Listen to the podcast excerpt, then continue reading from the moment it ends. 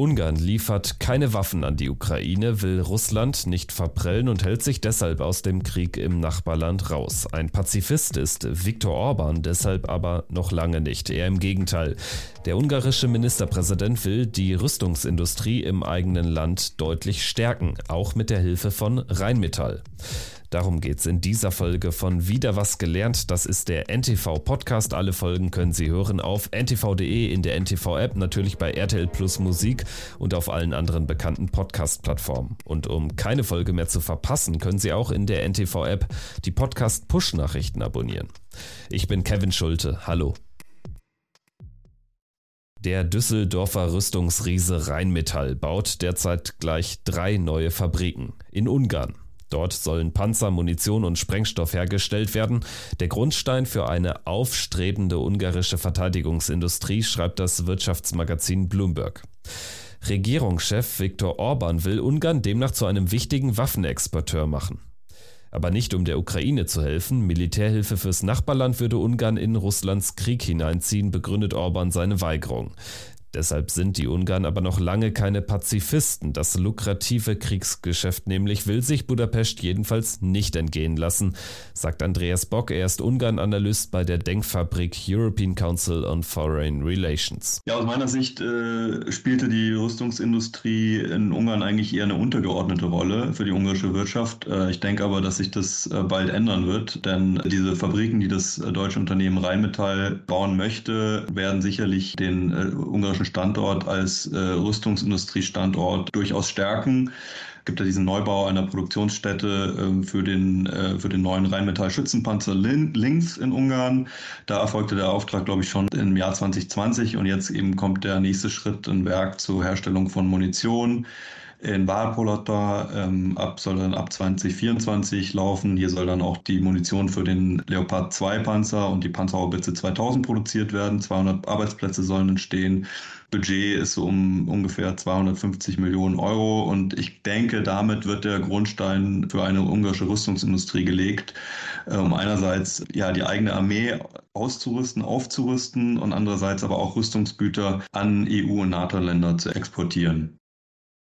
Der Rüstungssektor soll eine Kernindustrie der ungarischen Wirtschaft werden, sozusagen als zweites Standbein neben der Autobranche. Die Werke von BMW, Mercedes und VW sind längst zu einem Dreh- und Angelpunkt der lokalen Wirtschaft geworden, urteilt Bloomberg. Die Zusammenarbeit mit den deutschen Autobauern soll als Blaupause dienen für die Zusammenarbeit mit Rheinmetall.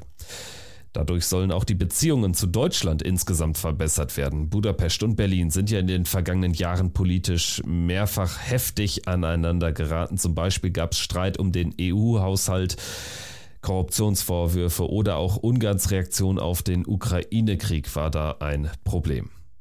Abseits der Politik ist die Lage aber eine ganz andere, sagt Andreas Bock. Es ist offensichtlich, dass jenseits dieser äh, Querelen es durchaus ein enges Verhältnis zwischen Ungarn und der deutschen Wirtschaft gibt. Ähm, also Deutschland ist Ungarns Wirtschaftspartner Nummer eins, äh, sowohl im Handelsaustausch als auch bei den Investitionen. Trotz dieser wachsenden Bedenken zu Staatskorruption und Rechtsstaatlichkeit da tragen dann gute Standortfaktoren dazu bei, ähm, die dann Unternehmen anlocken. Und seit vielen Jahren sind eigentlich deutsche Investoren die wichtigste Gruppe unter den ausländischen Geldgebern. Äh, wir reden hier von 2500, über 2500 deutschen Herstellern und mehr als 200.000 beschäftigten äh, Mitarbeiterinnen und Mitarbeitern in Ungarn. Also auf der wirtschaftlichen Ebene gibt es auf jeden Fall durchaus gute Beziehungen, die so ein anderes Bild zeichnen als, als die politischen Differenzen, die es gibt. Die wachsenden Differenzen zwischen Ungarn und Deutschland, die Korruptionsprobleme und die Aushöhlung der Justiz sind für die großen deutschen Konzerne offenbar kein Problem. Sie investieren immer stärker in Ungarn, vor allem seitdem Orban 2010 wieder Ministerpräsident wurde. Erst voriges Jahr kündigten Mercedes und BMW zum Beispiel weitere Milliardeninvestitionen an, in einer Zeit, in der die Europäische Union wohlgemerkt Gelder für Ungarn eingefroren hat. Auch Rheinmetall will für den Bau der drei neuen Fabriken immerhin einen dreistelligen Millionenbetrag in Ungarn investieren, teilt der Konzern mit. Der hochmoderne Schützenpanzer Links soll in einer der drei neuen Fabriken produziert werden. Ungarn hat 218 Stück bei Rheinmetall bestellt. Möglich ist auch, dass ausgerechnet in Ungarn Nachschub für die Ukraine produziert wird. Rheinmetall-Vorstandschef Armin Papperger hatte kürzlich im Handelsblatt angekündigt, dass in 15 bis 18 Monaten der Panther, ein hochmoderner Panzer der nächsten Generation, nach Kiew geliefert werden solle. Dafür will man möglicherweise Ungarn als Produktionsstätte nutzen. Die Bundesregierung soll mit dem Düsseldorfer Ungarn-Plan aber nicht glücklich sein. Bloomberg berichtet, dass sie versucht, Rheinmetall davon zu überzeugen, die neuen Fabriken in Deutschland und nicht in Ungarn zu bauen. Wichtiger sei jedoch, dass die Produktion für die Ukraine möglichst schnell hochgefahren werde. Unter diesen Umständen soll Berlin dann wiederum bereit sein, die Kröte Ungarn zu schlucken. Ein Land, das bei aller Kritik für Unternehmen wie Rheinmetall einfach große Vorteile bietet, sagt Andreas Bock. Was ganz wichtig ist, sind die vergleichsweise niedrigen Arbeitskosten, gut ausgebildetes Personal, auch niedrige Steuern. Also wir reden hier von einer sehr niedrigen Körperschaftssteuer ähm, und weitere staatliche Förderungen, die diese Unternehmen erhalten können und ähm, deshalb locken diese Faktoren Unternehmen auch äh, relativ stark an.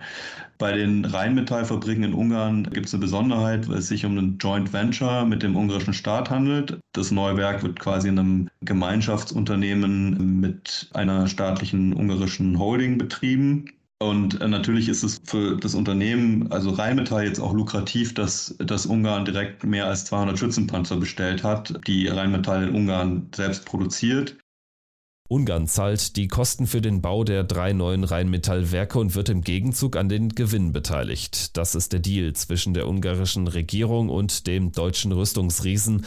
Laut Bloomberg arbeitet Rheinmetall daran, die deutsche Regierung von einer ähnlichen Regelung zu überzeugen.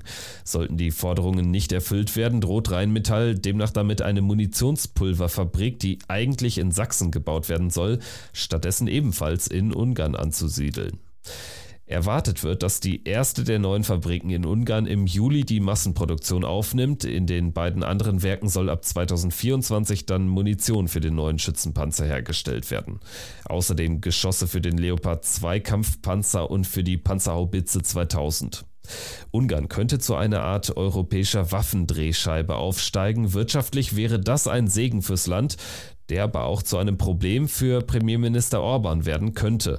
Und zwar dann, wenn Rheinmetall in den neuen Fabriken tatsächlich Waffen für die Ukraine produzieren sollte und diese dann ausgerechnet aus Ungarn ins Nachbarland geliefert werden würden. Ungarns Regierungschef könnte dann innenpolitisch in Erklärungsnot kommen. Wenn durch diese Fabriken Ungarn nun zu einer Art Waffenzentrum aufsteigt, muss man sich natürlich schon die Frage stellen, ob diese dort produzierten Waffen irgendwann auch in die Ukraine geliefert werden könnten. Jetzt hat Ungarns Verteidigungsminister betont, dass die Produktion im ersten Jahr auf jeden Fall für den ungarischen Bedarf ist. Ob es dann irgendwann zu Waffenlieferungen in die Ukraine kommt, ist derzeit völlig unklar. Auch wenn es in Ungarn jetzt beispielsweise auch etwas lockere Exportregeln gibt ähm, als, als etwa in Deutschland. Ob es eines Tages Waffenlieferungen aus den ungarischen Rheinmetallwerken in die Ukraine gibt, darüber könne man derzeit nur spekulieren, sagt der Experte. Zunächst gehe es Budapest und ihrem deutschen Rüstungspartner darum, die ungarische Armee aufzurüsten, so wie es vertraglich vereinbart ist. Für möglich hält Andreas Bock aber, dass Munition aus den ungarischen Rheinmetallwerken in die Ukraine geht, sobald die Produktion in den anderen beiden geplanten Fabriken nächstes Jahr angelaufen ist. Das war wieder was gelernt zu Ungarn und dem Rheinmetall-Deal. Danke fürs Zuhören und bis zum nächsten Mal. Machen Sie es gut. Tschüss.